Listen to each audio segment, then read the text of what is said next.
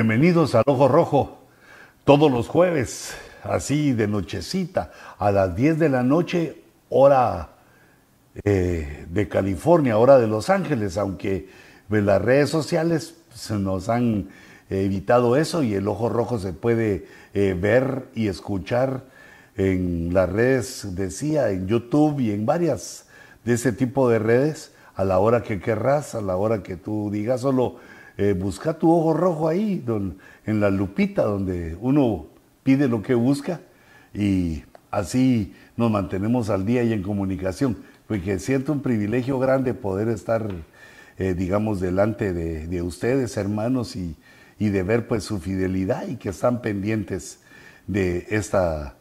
Eh, de este esfuerzo, digámoslo así, delante del Señor, queremos hacer este esfuerzo para glorificar su nombre, ¿va? por cuanto somos, somos siervos, y también porque ha surgido en mi corazón el deseo de que todo aquello que el Señor me ha dado, que hemos visto, que he tenido, compartirlo con ustedes por si el Señor tardare.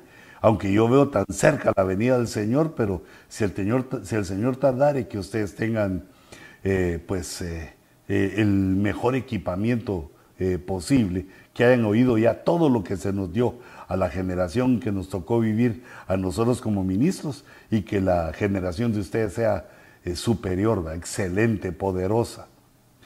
Pero nosotros seguimos a la espera de la venida del Señor.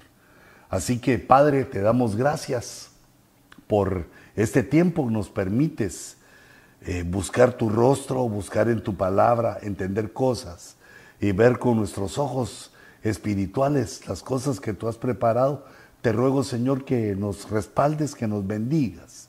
Y nosotros, Señor, nos ponemos delante de ti con humildad para pedirte que nos des un espíritu de inteligencia, que nos des, eh, Señor, ese, esa unción intelectual para que podamos ver más allá, para que podamos ver las cosas que tú tienes eh, en tu palabra. Bendice, Señor, el ojo rojo. Bendice a aquellos que nos escuchan, que están pendientes. Y llénanos de tu fuerza y de tu salud. Te lo pedimos, Señor, y lo recibimos en el nombre de Jesús. Amén. Hermanos, meditando eh, en algunas de las cosas, viendo eh, cómo en la escritura eh, se confecciona esta serie de diseños de las que venimos hablando, de cosas maravillosas y de cómo Dios nos habla a nuestro intelecto, eh, procurando comparar la visión que Dios le dio al profeta Daniel, que es considerado el Apocalipsis del Antiguo Testamento, y las cosas que Dios le dio al apóstol Juan eh, en ese tratado escatológico que nosotros le llamamos Apocalipsis, que le llamamos revelación, donde condensó en, esos capítulos, 22 capítulos, eh, condensó esta, una bendición maravillosa, condensó un conocimiento escatológico eh, que para algunos les causa terror, otros lo utilizan para hablar de desgracias y de calamidades, eh, pero que Dios lo dejó ahí, mira como su nombre lo indica, lo dejó como una revelación, como diseños para entender. Pero eh, no quisiera para entender, que el que quiere entender, no quisiera detenerme en eso, sino que eh, en este verso que me inspiraba el Señor, que escribió Job en el capítulo 12, que son circunstancias que él vivió y que los ciclos eh, que Dios pone, los vuelve a repetir eh, también ante nosotros. Dice el verso 6, escribe Job, dice, las tiendas de los destructores prosperan y los que provocan a Dios están seguros. A quienes Dios ha dado el poder que tienen. Fíjate este, este versículo, eh, cómo razona eso. Estos que son poderosos lo son porque Dios les dio el poder. Sin embargo, son los destructores y prosperan y provocan a Dios con su eh, comportamiento impío y no les pasa nada. Y entonces dice, sigue, sigue, seguimos leyendo en el verso 7, dice, y ahora dice, pregunta a las bestias y que ellas te instruyan. Y a las aves de los cielos, fíjate las preguntas, ¿a quién se las podemos hacer? Pregunta a las bestias. Y luego dice, pregunta a las aves de los cielos y que ellas te informen. O habla a la tierra y que ella te instruya. O otra vez la palabra instruir. Informar, instruir y que los peces del mar te lo declaren. Mira, prácticamente los, eh, los seres vivientes, los, eh, todas las especies, las aves, los peces, los que habitan en la tierra. Eh, y está hablándole al hombre. El hombre, hey, no sabes esto, no sabes esta razón que los poderosos en sus tiendas destruyen, que provocan a Dios y no les pasa nada, aunque fue Dios el que le dio todo lo que tiene. Entonces, pregunta, pregunta esto, porque dice eh, el verso 9, dice, ¿quién entre todos ellos, hablando de los animales a los que hay que preguntarle, dice, ¿quién entre todos ellos no saben que la mano del Señor ha hecho esto? Entonces, digamos, los peces del mar, eh, según podemos ver, digamos, la figura, lo que significa. Los peces del mar habla de personas, de gente. Porque el mar es visto en la Biblia como figura del mundo y, los peces las personas que lo habitan. Y nosotros como eh, creyentes en Dios, como cristianos, como evangélicos, somos los que lanzamos la red al mar del mundo y vamos pescando. Dios nos hizo pescadores de hombres, pescando a los hombres para que alcancen la salvación. Pero entonces, aquí hay que preguntarle a los peces, hay que preguntarle a los hombres. En la sabiduría humana hay cosas que se saben. O habla a la tierra y que ella te instruya. La tierra, digamos, yo lo puedo entender ahorita en la, en esta forma que como Dios nos está hablando, que en la tierra eh, podemos encontrar escarbando en la arqueología, en la investigación, en las ciencias que Dios ha permitido que desarrollemos para conocer nuestro pasado, donde se descubren cosas increíbles, cosas maravillosas, otras civilizaciones, vestigios de, otras, de otros tiempos que han quedado bajo la tierra. Pregúntale a los arqueólogos o tú mismo investiga como un arqueólogo y pregúntale a la tierra, arranquémosle a la tierra los secretos que sabe de generaciones pasadas, de ciclos pasados, de culturas pasadas que han perecido. Digamos, de esta forma los arqueólogos han encontrado eh, cosas tremendas. Por ejemplo, han encontrado, han encontrado confirmación de ciudades que aparecen en la Biblia, pero ya no existen. Fíjate qué, qué tremendo, qué interesante. Que eran desconocidas para el hombre porque ya no están a la vista, pero al excavar las han encontrado. Han encontrado inscripciones con las cuales eh, se respalda o se confirma el nombre de reyes, el nombre de príncipes, aún la historicidad, la historicidad eh, sería lo histórico de Jesús. Se comprueba también con las excavaciones. Eh, en Jerusalén y no solo ahí, sino que en todo el mundo conocido por aquellos primeros cristianos que amaron al Señor, se convirtieron al Señor y que dejaron eh, pues en cuevas, en cosas escondidas, cómo, cómo iban traspasando el mensaje, aquel pescadito famoso, eh, el pescado con el cual se saludaban los antiguos eh, para no caer en las manos de los enemigos, hasta que los descubrieron. Pero eh, fíjate aquí cómo nos dice Job, que hay cosas que uno se puede informar con la tierra, porque la tierra guarda esos secretos de los que vivieron mucho antes que nosotros y vivieron dramas similares, ataques diabólicos similares, visitaciones de Dios similares a las que nosotros tenemos. Entonces se le pregunta a los peces, a la gente, a la sabiduría humana, que por medio de libros y de, datos sabe cosas tremendas. Se le pregunta a la tierra y a las aves del cielo. esta me pareció interesantísima porque recientemente estaba eh, escuchando, aprendiendo en un documental de que uno de los mayores enemigos de las serpientes son las aves del cielo, las aves eh, carnívoras, eh, como el águila, el halcón, toda esa especie de aves son, y algunas especializadas en la caza de las serpientes. Pero lo tremendo es que no son inmunes al veneno de la serpiente. Quiere decir que en cada cacería, como sucede en el mundo de las bestias, en la naturaleza, en cada cacería ponen en peligro su propia vida.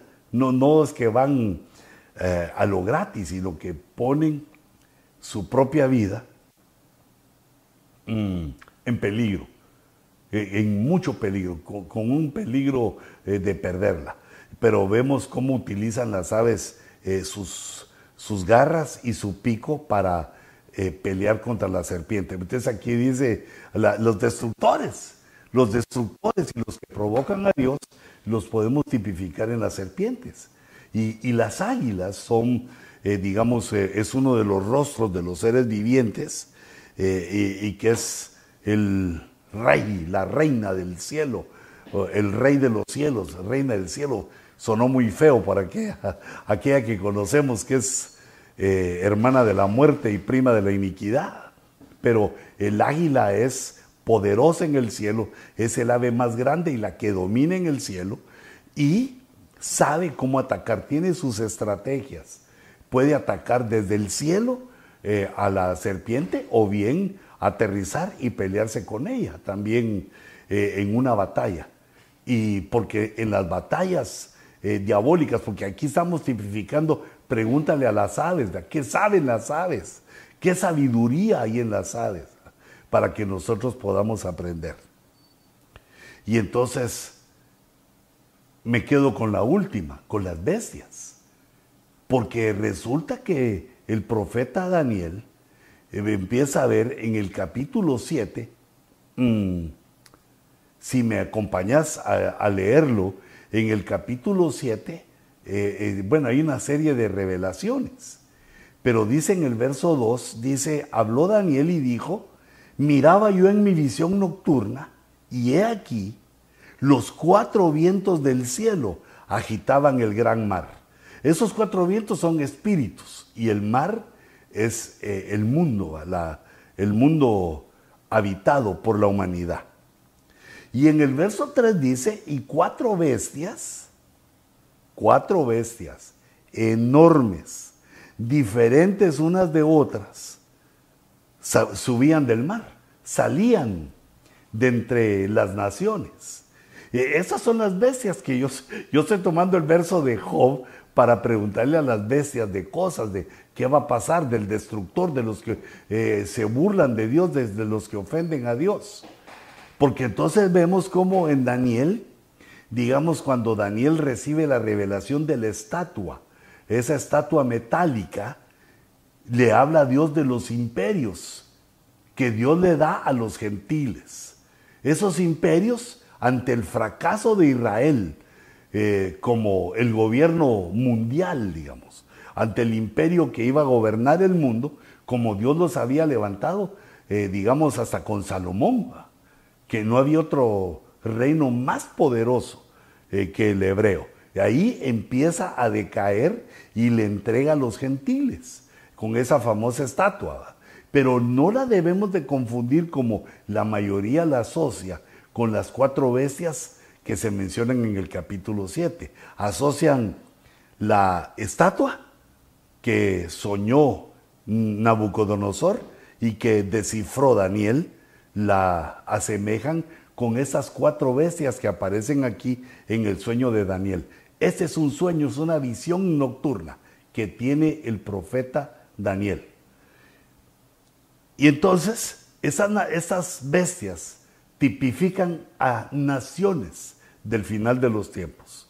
Las naciones poderosas que surgen en el final de los tiempos y que es eh, son preponderantes, son muy importantes porque eh, van dándole el final, van dándole el toque final a toda la historia de la humanidad como venimos, desde la salida de Adán del huerto, toda la historia de la humanidad caída, eh, cómo venimos sobre la tierra, hasta que recibimos la redención de Jesús y llegamos al final, llegamos al final de la era que es con el rapto, la tribulación de siete años, la entrada al milenio y luego el juicio final. Qué, interesante. Preguntémosle entonces a las bestias. La primera bestia que aparece en Daniel 7.4 son dos, son dos bestias, el Reino Unido y Estados Unidos. Eso tipifican esas bestias que aparecen en el verso 4, donde dice, la primera era como un león, y tenía alas de águila. El león eh, se tipifica en Inglaterra y el águila eh, eh, es el animal representativo de Estados Unidos. Mientras yo miraba sus alas, les fueron, le fueron arrancadas. Ya no pudo volar ese león águila. Le fueron arrancadas las alas, fue levantada del suelo y puesta sobre dos pies como un hombre. Porque a esas dos naciones que eh, hasta ahora son, digamos, las más poderosas del mundo, son las que al frente del capitalismo han logrado un desarrollo y una riqueza eh, deseable, envidiable, que levantaron prácticamente lo que eh, nosotros llamamos el mundo libre, los países en los cuales la gente que vive en ellos puede tomar sus propias decisiones, eh, buscar el trabajo que, deseen, que tiene una, una, amplia gama de libertades, aunque eh, la libertad no es total, o sea, no, no se convierte en libertinaje, aunque en algún aspecto sí. Las naciones que disfrutan de esta libertad maravillosa, de esta libertad que da eh, el deseo al hombre de triunfar, de enriquecerse, de proveer, de, de crear, eh, lo tomaron esas dos naciones. Primero Inglaterra empezó a crecer de esa manera y sus estudiosos, sus economistas, que empezaron a investigar cuál era la forma, era la forma de eh, hacerse poderosos. Los genios que Dios les dio a esas naciones eh, fueron los primeros que empezaron a desarrollar estos conceptos de mercado, de productividad, de oferta, demanda, que ha llegado a ser una ciencia profunda una ciencia que eh, no dominan todos los economistas, ni aún los que han estudiado, porque pues se, ha confundido de muchas maneras, pero digamos no ese es el punto, sino de que ver a las bestias. ¿Cuáles son las bestias que les podemos preguntar? Son estos países, que son los países poderosos del final de los tiempos. Y entonces vemos a una Inglaterra, pues actualmente eh, disminuida, con eh, situaciones económicas terribles, tristes, eh, saliéndose de la Unión Europea y ahora cada quien por su, por su cuenta, eh, siendo atacados de una manera tremenda, que recientemente la muerte de la reina que ha traído un desequilibrio, eh, pero en fin, ahí están estos, aunque están parados, pero han, ido viniendo a menos. Y también Estados Unidos está firme, está parado como la mayor potencia mundial, pero ha, venido a menos, ha venido a menos y eh, es notorio, pues yo, yo me imagino que para mucha gente, y pues incluyéndote a ti, las personas inteligentes, los aquellos que van viendo los acontecimientos, las decisiones, cómo se va manejando todo eh, el país, pues uno se da cuenta que eh, es voluntario, que voluntariamente se están tomando decisiones para ser más débil, para envilecer y debilitar a la nación eh, norteamericana y también a la, a la nación, eh, digamos, eh, inglesa. Aquí lo que quiere decir es, les quitaron las alas porque dejaron de volar a las alturas espirituales para basarse en el Evangelio. Abandonaron a Dios, ya, ya se quedaron atados a la tierra y por eso se les puso de pie se pusieron en pie sobre sus pies eh, porque abandonaron eh, los aires, donde eh, se busca en las alturas el conocimiento de Dios. Y además eh, labraron lo que se llama el humanismo, en el cual actualmente se basa la mayoría, aunque aún eh, en nosotros están los vestigios de aquella fe, de aquellos creyentes. Todavía hay algunos que volamos adorando al Señor como águilas, pero digamos en el decir, en ese sentido de las bestias, las bestias perdieron lo espiritual al arrancársele las alas. Entonces esas dos naciones que son las más poderosas del mundo y lo han sido desde siglos atrás, eh, perdieron lo espiritual y fueron decayendo poco a poco. Esas son las dos primeras bestias que les estamos preguntando. Luego aparece Rusia como la segunda bestia, pero es la tercera porque vimos que aquella era dos, pero dice Daniel como las vio unidas, así como Estados Unidos e Inglaterra están unidas en su sistema político y económico. Pero dice el verso 5, y aquí otra segunda bestia, semejante a un oso. El oso tipifica a Rusia, es el, eh, digamos, su logotipo, es eh, su animal estaba levantada de un costado y en su boca, entre sus dientes, tenía tres costillas. Y le dijeron así, levántate y devora mucha carne. Y aquí podemos entender pues a, la Rusia socialista, soviética, que para llegar al lugar donde están, pero no son los más poderosos de la tierra, están a, nivel de Francia, están a nivel de, no, no están entre los más poderosos de la tierra, pero sí han obtenido un poder nuclear, un poder guerrero tremendo. Aunque este es un decir, porque vemos que no han podido conquistar a Ucrania tan fácilmente como lo pensaban. Porque, bueno, nos lo dice la Biblia, ¿verdad? que todo enemigo debe ser tenido eh, en respeto, porque hasta el más débil eh, puede ganar. La historia nos lo demuestra en la Biblia, la historia de David y Goliat, que por lo regular el poderoso se atiene a su fuerza y a sus victorias anteriores, y eso le da una debilidad, debilidad que puede permitir que el que no estaba aún preparado, que el que era más débil, le, gane. Y entonces, pues vemos aquí esto aplicándolo a, Rusia, que es un rival eh, temible, pero que no consideró así. Tal vez esto va a ser una lección para ellos en las próximas guerras que inicien, porque están profetizados, ha profetizado que van a atacar a Israel pues eh, en un futuro que no, sabemos cuándo, pero antes o eh, paralelo a la venida del Señor. Pero vemos que, digamos, una de las características es que devora mucha carne. Y, eh, digamos, al leer, al ver en la historia, aunque algunos lo niegan, pero pues como ahí está en la historia, es lo que eh, el hombre ha eh, escrito de su propia forma de ser y de vivir. Vemos que toda revolución para tomar un país, para convertirlo en comunista, tiene un alto costo de vida. Por ejemplo, el costo de vida de la revolución rusa, con lo cual se comenzó, eh, casi llega a los 100 millones de personas.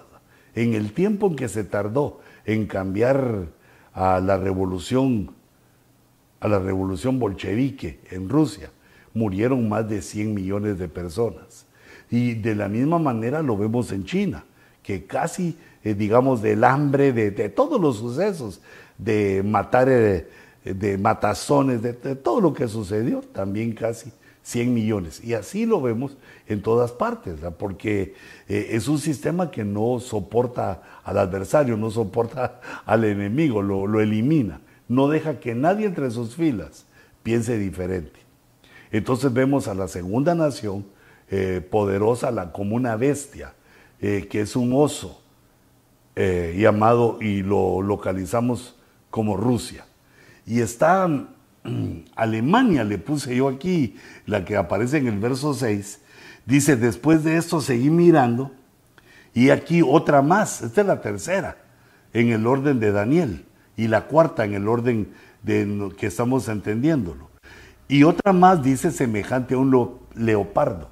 Ese leopardo, pues, durante mucho tiempo, y creo que es acierta, está hablando de Alemania, el poderío alemán, esta nación eh, teutona, estos alemanes son gente tremenda, son gente que están hasta arriba en su potencia como naciones, habiendo peleado en el siglo XX dos guerras mundiales, y no solo habiendo peleado dos guerras mundiales, sino perdiéndolas, habiendo perdido las dos guerras, eh, porque eso sí, se sienten tan poderosos que se pelean contra el mundo. Ahora, eh, digamos, analizando esto, queriendo ver esto un poco más, ese animal eh, que es semejante a un leopardo, no es un leopardo, semejante, porque estamos hablando de nación. Dice que tenía sobre su dorso cuatro alas, el dorso en la espalda, y la bestia tenía cuatro cabezas. Estas cuatro alas y cuatro cabezas nos hablan de naciones aliadas y pueden tipificar a la Unión Europea, ya que el Estado alemán es la cabeza de los estados europeos, desde, desde Portugal, eh, digamos, al occidente, hasta ya se va metiendo a la Europa oriental, donde ya encontramos a Polonia, a Hungría, pero es la Alemania, es Alemania, digamos, la cabeza por su poder eh, industrial, económico, por la forma de ser de los alemanes, que están siempre a la cabeza. Pero ahora han recibido un duro golpe con la guerra que eh, se ha iniciado de Ucrania, de Rusia y Ucrania, porque al pelearse todas las naciones contra Rusia, al pelearse la Unión Europea contra Rusia, se pelearon también ellos y entonces le pusieron sanciones a Rusia y Rusia le cerró la llave del gas y entonces están ahora a la espera del invierno más frío, un invierno que puede llegar a ser letal para ellos, el invierno más frío en décadas, porque eh, tiene, es, van a tener esa bueno, yo diría que hay que negociarlo, pero van a tener esa escasez de gas que es el que sirve para la calefacción del 95% de las casas, eh, de las habitaciones y de la gente alemana. Y para, eh, digamos, aumentar esta situación, resulta que le están comprando ahorita el gas a Estados Unidos, pero lo tenemos que enviar desde aquí se envía desde Estados Unidos por barco a Alemania y entonces es limitada la forma que le podemos eh, dar y además que el precio es cuatro veces mayor el precio que vende eh, Estados Unidos su gas al precio que tenían los rusos. Y los rusos no necesitan enviar barcos, sino que tienen una serie de tuberías que la, se hicieron a partir del siglo XX y siglo XXI una infraestructura de, tuberías para trasladar directamente, fíjate, por toda Europa. El gas ruso, el gas soviético, se vendía en toda Europa y entonces lo pasaron por eh, esas tuberías y que surgió la noticia hace un tiempo que fueron atacadas y destruidas, eh, que se pueden arreglar, pero es costoso su arreglo y eh, lo que quería significar de que hay alguien que no quiere que llegue el gas. Eh, este, digamos, este error estratégico de Alemania, bueno, pues quién lo iba a saber, que afecta también a los países que están ahí cercanos, porque toda Europa está a favor de Ucrania, porque temen que si se envalentona Rusia, empiece la conquista de toda Europa como así ha pasado en los siglos anteriores, que Europa atacaba a los rusos, los rusos a Europa, y una, una matazón y una serie de guerras. Entonces, en el miedo que se tienen ambos, en el poderío, y estando, según dicen algunos historiadores, los rusos todavía heridos por las inclemencias y humillaciones que recibieron en la Segunda Guerra Mundial y quieren algún tipo de revancha. Y qué mejor esta, que cierran la llave del gas a Europa y se acerca el frío invierno, en el cual les va a dar pues un sufrimiento, un sufrimiento eh, no solo a Alemania, sino que a esta bestia que tiene cuatro alas y cuatro cabezas, es decir, que eh, hay varias ahí, hay, hay varias. Y entonces podemos saber, ahí está Grecia, Italia, todos esos países de Europa que son la unidad, la Unión Europea y que están, digamos, encabezados por Alemania. Pero hay una cuarta bestia. Ah, a esta, si lees conmigo en la pantalla, a Alemania, a esta bestia de leopardo, dice aquí al final, mira, la última parte dice que le fue dado dominio. Y esa es una de las virtudes con que podemos ver a, esa bestia, que es eh, eh, el dominio que tiene el leopardo, Alemania. Y luego en el verso 7 dice, he aquí una cuarta bestia, terrible, espantosa, y en gran manera fuerte, que tenía enormes dientes de hierro, devoraba, desmenuzaba y hollaba los restos con sus pies. Era diferente de todas las bestias que le antecedieron y tenía diez cuernos. Y entonces esta eh, la considero una confederación ultrasecreta en el cual todos los países comunistas se encuentran. Eh, esto pues eh, no sale a la luz, pero es obvio, es obvio que aunque en la vida diaria, digamos así, ante las cámaras, se hacen como que se odian. Por ejemplo, recientemente estaba viendo que el presidente Putin, bueno, no sé si es presidente o qué será, porque ahí sí ya se quedó toda la vida, ¿va? Lo eligieron una vez y como creo que solo es un partido, eh, ese partido unitario, ahí se quedó hasta ahora que ya está viejo, pero aparece una foto donde Putin le extiende la mano al eh, dictador coreano, de Corea del Norte, y el de Corea del Norte voltea para otro lado, se hace loco y no se la da. Y esa foto se hace viral, la sacan por todos lados, como diciendo, miren, entre los comunistas se están peleando. Así lo vemos también que, eh, aunque algunas sí son amigas como Venezuela eh, y Colombia, y no, no, no, Venezuela y Cuba, pero digamos hay un sentir, estos gigantes vecinos, Rusia y China, que los dos son comunistas, también eh, pareciera como que no se quieren, como que así hacen creer al mundo libre, pero mira, para mí es una cosa de inteligencia que bajo de agua, como puse ahí, de una manera ultra secreta, eh, tienen un plan para dominar el mundo. Tienen un plan para, a pesar de que fueron derrotados en el siglo pasado y que quebró la Unión de Repúblicas Socialistas Soviéticas, que era la que englobaba el poder comunista, aunque fracasaron económicamente, como, eh, digamos, es lo que sabe hacer ese sistema, que destruye la economía, haciendo sufrir a sus habitantes eh, de una palabra indeseable que se llama escasez. Escasez que casi no hay en el mundo libre, es abundante en el mundo comunista. El mundo comunista se pone de acuerdo en secreto para ir eh, digamos, eh, erosionando el poderío del mundo libre para ir eh, oponiéndose al mundo libre y para, al final de cuentas, tomar el control. Como lo vemos, como lo vemos que ha, sucedido. Pero, o, está sucediendo aún en Estados Unidos con la penetración de China en la política, en, digamos, en las escuelas, en las universidades. Y según dicen, eh, los eh, eh, periodistas, los, algunos periodistas que son, pues, que, no son de la, de la mafia que hay ahí, sino que, que hablan aparte, que son, digamos, ponen en peligro su vida al decir estas cosas, que hay una gran cantidad de políticos que han sido comprados.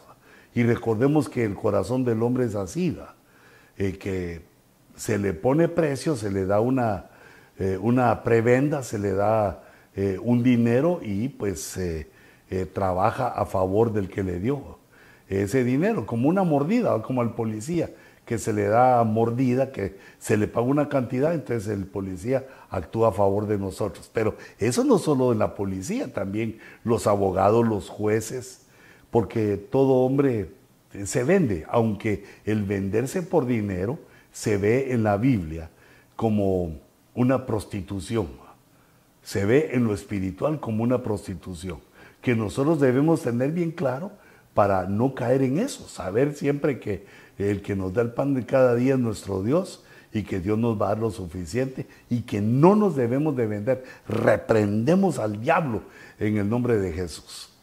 Entonces aquí vemos esas cuatro bestias que pues ya hablamos un poquito de ellas y, debemos de seguir adelante porque aparece en Apocalipsis, eh, si me seguís un poquito más, eh, aparece en Apocalipsis porque aquí estamos hablando solo de Daniel.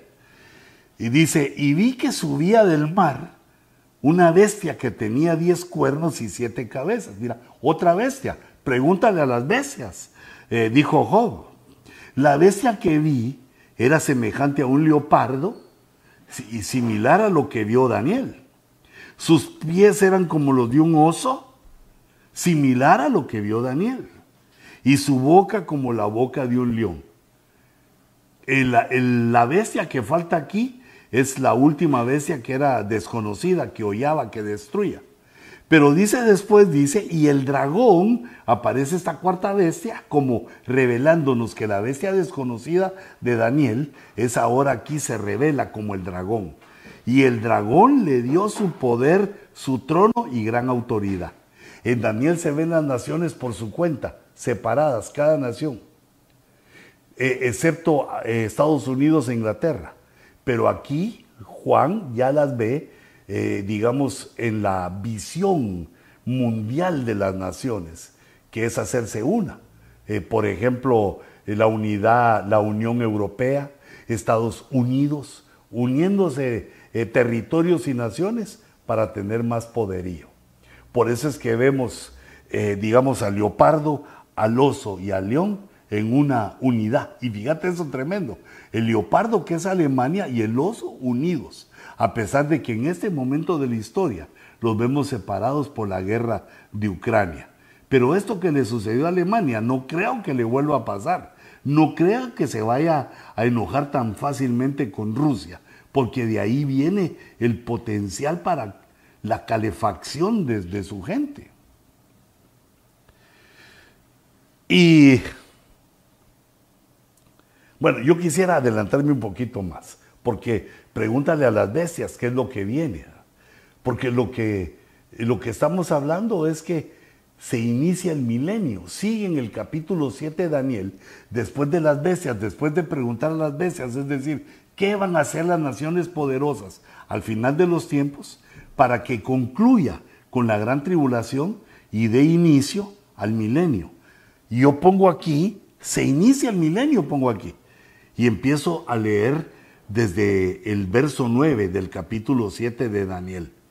Dice Daniel, seguí mirando hasta que se establecieron tronos. Y el anciano de días se sentó.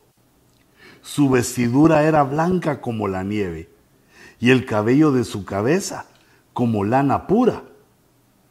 Su trono llamas de fuego y sus ruedas fuego abrasador. Un río de fuego corría saliendo de delante de él. Miles de millares le servían y miriadas de miriadas estaban de, pie, estaban en pie delante de él. El tribunal se sentó y se abrieron los libros. Fíjate estos dos, dos versículos, ¿ah? que los concluyo aquí con este pensamiento. El tribunal se sentó y se abrieron los libros. Entonces aquí cuando dice, se establecieron tronos, nosotros vemos que Jesús eh, le adelantó a los apóstoles que en el milenio, cuando Jesús gobernara en la tierra, ellos iban a tener un trono. Los apóstoles del Cordero se iban a sentar en un trono. Y considero que aquí se están refiriendo a eso. Seguí mirando, dice Daniel, hasta que se establecieron esos tronos, porque ahora no están los tronos, pero en el milenio cuando aparezcan ya vivificados los apóstoles del Cordero, ya en esa nueva etapa de la vida, vivificados, resucitados, entonces eh, se van a establecer los tronos con los que comienza a revelarnos Daniel en el capítulo 7 y verso 9. Luego cuando se habla del trono, esos son tronos los apostólicos del Cordero. Pero luego cuando dice su trono, ese se refiere al trono blanco, al trono del Padre, al trono de Jehová, que aquí se ve encendido con fuego. No solo surge fuego de él, sino que tiene ruedas, ruedas se moviliza y, es, también, es también con fuego. Y hay un río de fuego, el, el, fuego abunda, como quien dice que ahí nadie se puede, nadie se puede acercar. Y al final, cuando el tribunal se sienta y se abren los libros para examinar en el juicio final, se abren los libros de las obras o el libro de las obras para examinar las obras de todos los seres. En el juicio final, Dios juzga a uno por uno porque Él es el justo juez. Él no va a dar por inocente al culpable ni por culpable al inocente. Se va a enjuiciar a cada uno, eh, aunque ese proceso ya comenzó con la iglesia. El proceso de tribunal comenzó con la iglesia porque nosotros nos acercamos en el rapto al tribunal de Cristo. Y ahí fuimos discernidos, ahí fuimos juzgados y ahí se hace la separación entre la iglesia que alcanza el rapto y las bodas con el Cordero y la iglesia que regresa a la tierra a la tribulación. Pero también antes de eso nos enfrentamos al tribunal del Espíritu Santo que es en la Santa Cena, cuando celebramos eh, esa ordenanza maravillosa, nos ponemos a cuenta con Dios, llegamos al tribunal del Espíritu Santo y, aceptamos que somos culpables y le pedimos a, Dios perdón, una restauración, somos perdonados por la sangre, eh, por su carne y volvemos eh, otra vez a las vestiduras, a las vestiduras limpias. Entonces, el tribunal que falta en el tiempo es el tribunal de Cristo que está cercano en el rapto y el siguiente tribunal es al final de la era, al final de todo, de la, después de la última eh, revolución o revelación, no porque es de revelar, no, es la rebelión, la última rebelión de, diabólica, eh, viene el juicio final, donde se abren los libros, los libros de las obras y entonces ahí eh, se ve quiénes entran a la salvación y quiénes van a la perdición. Y aquí en estos miles de millares, que nos habla de millones. Cuando la Biblia dice miles de millares es porque antes no tenían eh, ese concepto de millones, pero aquí están hablando de los que le servían, son los que alcanzaron la, eh, alguna manera la salvación, aunque eh, en un lugar pequeño, o sea, con poca autoridad, están de servicio ahí, delante del trono. Pero aquí estos otros, los que estaban de pie, es los que están esperando el veredicto. Están esperando que Dios dé el veredicto final porque por eso se instaló el trono blanco. Es un trono de juicio al que nosotros le debemos temer porque ahí se va a dilucidar quiénes se pierden eternamente y quiénes van a la eterna salvación. Y dice el verso 11, entonces yo seguí mirando, te imaginas a Daniel viendo la visión de la noche, eh, en ese misterio que era desconocido hasta ese entonces. Dice, yo seguí mirando a causa del ruido de las palabras arrogantes que el cuerno decía. Ahí está viendo a uno de los de las bestias, el cuerno que está tipificando al anticristo, que decía palabras arrogantes, del ruido a causa, estaba mirando a causa del ruido de las palabras arrogantes que el cuerno decía. Seguí mirando hasta que mataron a la bestia. Eh, la bestia en este caso sería eh, el nuevo orden mundial. Todas las naciones reunidas en el nuevo orden mundial son destruidas por el Señor Jesucristo. Y dice, destrozaron su cuerpo. Aquí ya se está refiriendo al anticristo, en su derrota que aparece en Apocalipsis 19 con la venida de Cristo es derrotado eh, el dragón, el anticristo, el falso profeta y todos los que lo siguieron. Todos son derrotados por el Señor para empezar eh, ese nuevo mundo que se llama el milenio. Entonces dice, destrozaron su cuerpo, si te vas conmigo a la lectura, destrozaron su cuerpo y lo echaron a las llamas del fuego. Pero ese no es cualquier fuego, es el fuego de la muerte segunda. La muerte segunda que es también llamada el lago de fuego que arde con azufre. Ahora mira, a las demás bestias, eran cuatro las que se vieron, y aquí están hablando de la cuarta bestia, la que tipificaba eh, el comunismo, la que hace el nuevo orden mundial. Pero dice, a las demás bestias, a las otras tres, los que sobrevivieron, los sobrevivientes de las naciones, se les quitó el dominio. Ya no pudieron dominar porque Cristo domina en el milenio. Se les quitó el dominio, pero les fue concedida una prolongación, prolongación de la vida por un tiempo determinado. Ese tiempo determinado yo intuyo que es el milenio. Se les permitió a las naciones sobrevivientes de la gran tribulación y de la batalla de Armagedón, se les permitió seguir viviendo eh, en la tierra eh, mientras que era gobernada por el Señor Jesucristo. Se les prolongó la vida por un tiempo determinado. Seguí mirando en las visiones nocturnas, verso 13, y he aquí con las nubes del cielo venía uno como un hijo de hombre. O sea, la venida de nuestro Señor Jesucristo. Eh, aquí esa la puse, destrozaron el cuerpo, es el anticristo, el milenio, las naciones que sobreviven. Y aquí en el verso 13, donde está hablando de que con las nubes del cielo viene uno como un hijo del hombre, está hablando de la Epifanía. Está hablando de la venida de Cristo eh, con poder a la tierra para destruir a los adversarios. Un poquito más, veamos un poquito más para eh, que vayamos finalizando el pensamiento. Eh, ah, pero se me fue aquí. Y aquí con las nubes del cielo apareció uno como el Hijo del Hombre, que se dirigió al anciano de Días. El, el anciano de Días es el Padre y fue presentado ante él. Le presentaron al Señor Jesucristo ahí glorioso, poderoso, y llegó delante del Señor y le fue dado a él dominio. Eso es para el milenio y de ahí en adelante el poder lo tiene el Hijo de Dios, el Verbo encarnado, nuestro Señor Jesucristo.